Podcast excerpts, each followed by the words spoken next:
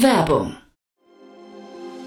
Sei dabei beim HTGF Family Day am 11. und 12. Juni in der Station Berlin. Für zwei Tage voller Inspiration und Business. Tauche ein in ein einzigartiges Netzwerkerlebnis mit bis zu 1500 Teilnehmenden. Erkunde das innovative Seed- und Later-Stage-Portfolio des Hightech Gründerfonds. Lass dich vom vielseitigen Programm inspirieren und knüpfe wertvolle Kontakte. Sichere dir jetzt dein Ticket. Mehr Informationen findest du unter www.family-day-htgf www.startup.de.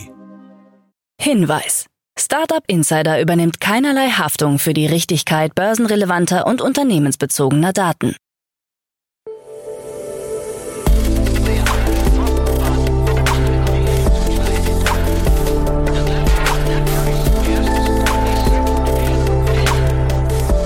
Startup Insider Daily. Morgen Update. Einen wunderschönen guten Morgen und herzlich willkommen zu Startup Insider Daily in der Morgenausgabe. Es ist Donnerstag, der 28. September 2023 und mein Name ist Nina Weidenauer und wir starten jetzt zusammen in den Tag mit diesen News. Knusper übernimmt Bringmeister. T-Startup Ocha Ocha droht Insolvenz. OpenAI strebt Bewertung von 90 Milliarden US-Dollar an und Sundar Pichai über 25 Jahre Google. Tagesprogramm. Das erwartet euch gleich. Jetzt kommt ganz kurz unser Blick auf das heutige Tagesprogramm. In der nächsten Ausgabe begrüßen wir Tina Dreimann, Co-Founder von Better Ventures bei uns im Podcast und sie bespricht die Finanzierungsrunde von Traceless Materials, Resourcify und 42 Watt. Um 13 Uhr geht es weiter mit einem Interview mit Hannes Klöpper, CEO und Co-Founder von Hello Better und um 16 Uhr begrüßen wir bei uns Markus Feistel, COO von LimeWire. Dazu aber später mehr nach den Nachrichten. Startup Insider Daily. Nachrichten. Kartellklage gegen Amazon. Die US-Wettbewerbsbehörde FTC hat erneut ein Verfahren gegen Amazon eingeleitet. Diesmal steht das Marktplatzgeschäft im Fokus. Die FTC wirft Amazon vor, in diesem Bereich eine Monopolstellung einzunehmen und den Wettbewerb zu unterdrücken. Die Kartellklage wurde gemeinsam mit 17 Bundesstaaten vor einem Bundesgericht in Seattle eingereicht. Die Behörde behauptet, Amazon hindere Konkurrenten daran, Dienstleistungen auf seiner Plattform anzubieten und behindere damit den Wettbewerb. Außerdem zwinge Amazon die Händler, seine eigenen Logistik- und Lieferdienste zu nutzen, um auf der Plattform besser sichtbar zu sein. Verkäufer, die ihre Produkte auf anderen Websites zu niedrigeren Preisen anbieten, würden von Amazon bestraft. FTC-Chefin Linda Kahn betonte, dass Amazon seine marktbeherrschende Stellung ausnutze und sowohl Käufer als auch Verkäufer überhöhte Preise für einen minderwertigen Service zahlten. Sie wies darauf hin, dass Verkäufer einen beträchtlichen Teil ihrer Einnahmen an Amazon abtreten müssten. David Sapolsky, Senior Vice President von Amazon, entgegnete den Vorwürfen, dass die Geschäftspraktiken von Amazon den Wettbewerb und die Innovation im Einzelhandel gefördert hätten. Resourcify erhält 14 Millionen Euro.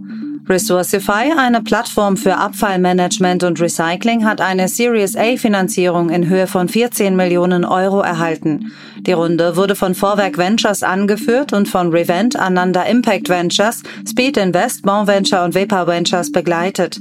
Die Plattform von Resourcify verbindet globale Unternehmen mit lokalen Recyclern, um Sortier- und Recyclingprozesse zu optimieren und bestehende Prozesse zu verbessern. Hornbach, Rewe und der Frankfurter Flughafen setzen bereits auf Resourcify. Mit dem neuen Kapital will das Unternehmen sein SAS-Angebot auf weitere Branchen ausdehnen. Wir wollen nun weitere Dienstleistungen anbieten, um eine echte Kreislaufwirtschaft für noch mehr Kunden zum Leben zu erwecken, sagt Felix Heinrichsey, CBDO und Geschäftsführer von Resourcify. Wamo erhält drei Millionen Euro. Das Wärmepumpen-Startup Wamo hat in einer Finanzierungsrunde drei Millionen Euro eingesammelt. Die Summe stammt von Neosphere, dem Frühphaseninvestor der Commerzbank, sowie dem Kölner VC Realize Ventures und Caesar Ventures aus München. Außerdem beteiligten sich Angel-Investoren wie Hanno Heinzenberg, Valentin Sawatzki und Max Schrören. Das Gründerteam von Warmo, Laurenz Ohlich, Falk Hantel und Dr. Jan Ossenbrink, arbeitet an einer Softwarelösung zur intelligenten Steuerung von Heizungsanlagen. Die in der kurzen Zeit seit Gründung bereits erreichten Meilensteine haben uns überzeugt. Das spricht für die Umsetzungsstärke der Gründer, die bei dieser Art von Geschäftsmodell ein entscheidender Differenzierungsfaktor ist, sagt Christina Koch, Investmentmanagerin bei Neosphere. 2,7 Millionen Euro für Metagrid. Das Stuttgarter Mieterstrom-Startup Metagrid hat eine Seed-Finanzierung in Höhe von 2,7 Millionen Euro erhalten. Angeführt wird die Runde von 468 Capital unter Beteiligung des Fußballers Mario Götze, der Tiny Supercomputer Investment Company und dem Match VC. Mit den neuen Mitteln will die 2020 gegründete SAS-Plattform ihre Mission vorantreiben, saubere, bezahlbare und dezentrale Energie in Mehrfamilienhäuser zu bringen. Bis Ende dieses Jahres sollen rund 25.000 Mieter mit grünem Mieterstrom versorgt werden. Das Unternehmen rechnet mit einem siebenstelligen Jahresumsatz. Mit unseren intelligenten Lösungen entlang der gesamten Wertschöpfungskette wollen wir den Markt verändern, sagt Gründer Julian Schulz. Knusper übernimmt Bringmeister. Das deutsche Online-Supermarktunternehmen Knusper, ein Ableger der tschechischen Rolik-Gruppe, hat die einstige Tengelmann-Tochter Bringmeister übernommen. Mit dieser Übernahme plant Knusper bereits bis Anfang des nächsten Jahres in ganz Deutschland profitabel zu sein. Der Bringmeister-Deal soll für Knusper das Liefergebiet Berlin erschließen, weil die Kundenkontakte der etablierten Marke mit übernommen werden. Bis 2030 will Knusper in 20 deutschen Städten ausliefern. Weltweit will Rohlig bis dahin einen Nettoumsatz von 10 Milliarden Euro erreichen. Eine deutliche Steigerung, denn im Moment liegen die Erlöse bei 750 Millionen Euro. T-Startup Ocha Ocha droht Insolvenz. Dem Augsburger Tee-Startup Ocha Ocha droht nach Angaben des Gründers Christopher Gogolin die Zahlungsunfähigkeit. Ende des Jahres könnten 40.000 Euro fehlen. Als Gründe werden hohe Energiepreise und Auftragsrückgänge genannt. Laut Gogolin bleiben noch knapp 30 Tage, um einen neuen Investor zu finden. Zu den bisherigen Investoren gehört unter anderem der deutsche Gaming-Influencer Gronk, der 25,1 Prozent der Anteile hält und dafür einen sechsstelligen Betrag in das Unternehmen investiert hat. Ocha Ocha bietet zuckerfreie Tees in Tetrapacks als Erfrischungsgetränk für unterwegs an. Kein Konzentrat, kein Saft, keine Stevia-Blätter und keine Zusatzstoffe. Das ist ganz klar unser USP, sagt Gogolin. OpenAI strebt Bewertung von 90 Milliarden US-Dollar an. OpenAI, der Hersteller des Chatbots ChatGPT und des Bildgenerators Dolly, plant neuen Berichten zufolge eine weitere Finanzierungsrunde. Dabei soll eine Bewertung zwischen 80 und 90 Milliarden US-Dollar angestrebt werden, was einer Verdreifachung gegenüber der letzten Finanzierungsrunde entspricht. Die Summe, die OpenAI einsammeln will, ist nicht bekannt. Zu den bisherigen Investoren von OpenAI gehören Microsoft, Tiger Global, Sequoia Capital und Andresen Horowitz. Der Umsatz des Unternehmens soll im laufenden Jahr rund eine Milliarde US-Dollar betragen. Sundar Pichai über 25 Jahre Google. Google CEO Sundar Pichai hat anlässlich des 25-jährigen Bestehens seines Unternehmens einen offenen Brief veröffentlicht.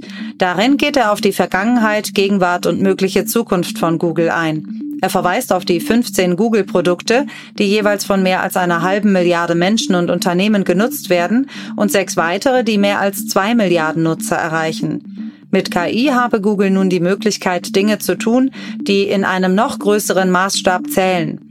Man könne erst jetzt sehen, wozu die nächste Welle der Technologie fähig ist. Der wichtigste Weg, um Googles Mission in den kommenden Jahren zu erfüllen, sei es, KI für alle nützlicher zu machen und sie verantwortungsvoll einzusetzen. Google Podcasts wird eingestellt. Ab dem kommenden Jahr wird Google Podcasts als eigenständiges Produkt eingestellt. Google will sich stattdessen darauf konzentrieren, den Zugang zu Podcasts über YouTube Music zu ermöglichen. Im April hat Google für Nutzer in den USA die Möglichkeit eingeführt, Podcasts in YouTube Music ohne kostenpflichtige Mitgliedschaft zu hören.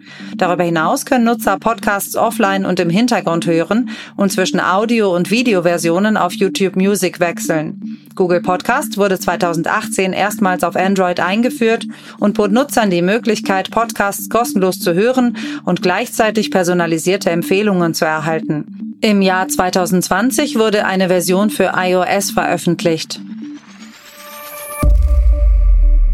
Peloton-Mitbegründer tritt zurück. Tom Cortese, Mitbegründer und Chief Product Officer von Peloton, tritt von seinem Posten zurück. Sein Nachfolger wird der ehemalige Twitter-Manager Nick Caldwell. Cortese verlässt das Unternehmen aber nicht ganz. Laut Peloton wird er ab dem 1. November eine beratende Funktion übernehmen. Cortese hatte eine Schlüsselrolle bei Peloton inne, wo er die Entwicklung neuer Fitnessgeräte leitete. Zuvor war er bei Reddit und Microsoft tätig.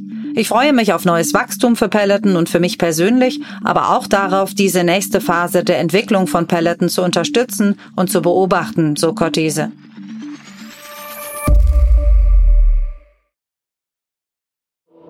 Startup Insider Daily. Kurznachrichten. Laut der Studie E-Commerce Markt Deutschland 2023 des Kölner Handelsforschungsinstituts EHI wird der Umsatz im E-Commerce in diesem Jahr weiter zurückgehen.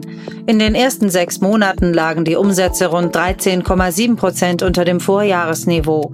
Für das Gesamtjahr ist im günstigsten Fall mit einem Umsatzrückgang im Onlinehandel von 4,2 Prozent zu rechnen. Bereits im vergangenen Jahr war in Deutschland ein Umsatzrückgang von 2,8 Prozent zu verzeichnen. Das PropTech Concula hat in einer Seed-Runde 2,5 Millionen Euro eingesammelt. Die Plattform verknüpft Angebot und Nachfrage für Baustoffe, fördert die CO2-Einsparung und Abfallreduktion und unterstützt die Transformation des Bauwesens. Landmarken und KWL Bauconsult beteiligen sich als neue Investoren genauso wie die Bestandsinvestoren Hagedorn und Strabag sowie die Architektin Carolina Moito. Gropius und der Automatisierungsspezialist KUKA planen eine Zusammenarbeit zur Errichtung einer vollautomatisierten Produktionsanlage in ihrem Werk in Richen bei Heilbronn. Das Ziel ist eine Steigerung der Produktionskapazität auf etwa 3500 Wohnungen pro Jahr bis Ende 2024. Die Investition in diese Automatisierungslösung wird auf einen mittleren zweistelligen Millionenbetrag geschätzt. Nach dreieinhalb Jahren bei der Neobank N26 wechselt Marian Salos zum Treasury Startup Pile Capital und übernimmt dort die Position des Director Growth. Das im August gestartete Pile Capital hat bereits Kunden wie Techstars, Anthemis und mehrere Startups. Während meiner Zeit bei N26 habe ich gesehen, wie zentral die Rolle des Chief Growth Officers gerade in den frühen Phasen eines Startups ist, sagt Salos. SAP führt den KI-Assistenten Joule ein, der den Geschäftskontext verstehen soll und in Unternehmenslösungen integriert ist. Joule nutzt natürliche Sprache und greift auf SAP und Drittsysteme zu. Dies ermöglicht Anwendern, Daten in kontextbezogene Erkenntnisse umzuwandeln. Der Assistent wird sukzessive in das SAP Cloud-Portfolio integriert, um Geschäftsabläufe zu optimieren. Das waren die Startup Insider Daily Nachrichten von Donnerstag, dem 28. September 2023. Startup Insider Daily Nachrichten. Die tägliche Auswahl an Neuigkeiten aus der Technologie- und Startup-Szene. Ja, das waren auch schon die Nachrichten des Tages und jetzt einen ausführlichen Blick auf das heutige Tagesprogramm. Ihr fragt euch sicher, was euch in den nächsten Podcast-Folgen heute erwartet. In der nächsten Ausgabe ist es wieder Zeit, wie immer, für die Rubrik Investments und Exits und dort analysiert heute Tina Dreimann von Better Ventures drei spannende Finanzierungsrunden. Das Hamburger Bioökonomie-Startup Traceless Materials hat in einer Series A ganze 36,6 Millionen Euro eingesammelt, um seine nachhaltige Alternative zu Plastik aus Agrarindustrieabfällen auf industrielle Maßstäbe zu erweitern. Der Private Equity Fonds Fonds UB Forest Industry Green Growth Fund führte die Finanzierungsrunde an. Außerdem das Münchner Climate Tech 42 Watt hat einen mittleren siebenstelligen Betrag erhalten. An der Investitionsrunde des digitalen Energieberaters beteiligten sich neben mehreren Business Angels wie McMakler Gründer Felix Jahn auch Contrarian Ventures, Bor Venture und PropTech One Ventures. Und zu guter Letzt das Hamburger Startup Resourcify hat in einer Series A 14 Millionen Euro eingesammelt, um seine Plattform für Abfallmanagement und Recycling auszubauen. Die Runde wurde von Vorwerk Ventures angeführt. Diese drei Analysen gibt es dann in der Podcast-Folge nach dieser Podcast-Folge. In der Mittagsfolge sprechen wir dann mit Hannes Klöpper, CEO und Co-Founder von Hello Better. Das Berliner Startup bietet evidenzbasierte digitale Therapieprogramme an und nun hat das MedTech eine Erweiterung seiner A2-Runde bekannt gegeben, wodurch das Gesamtinvestitionsvolumen im Jahr 2023 auf 12 Millionen Euro steigt. Dazu mehr um 13 Uhr. In der Nachmittagsfolge begrüßen wir dann Markus Feistel, COO von LimeWire. Das österreichische Unternehmen hat eine abonnementbasierte Plattform für Kunstschaffende und ihre Fans geschaffen. Nun hat LimeWire das US-amerikanische Startup Blue Willow übernommen, um das KI-Bilderzeugungsmodell in seiner Lösung zu integrieren. Alle Infos dann um 16 Uhr. Das war's jetzt erstmal von mir, Nina Weidenauer. Ich wünsche euch noch einen guten Start in den Tag und wir hören uns dann morgen wieder. Macht's gut!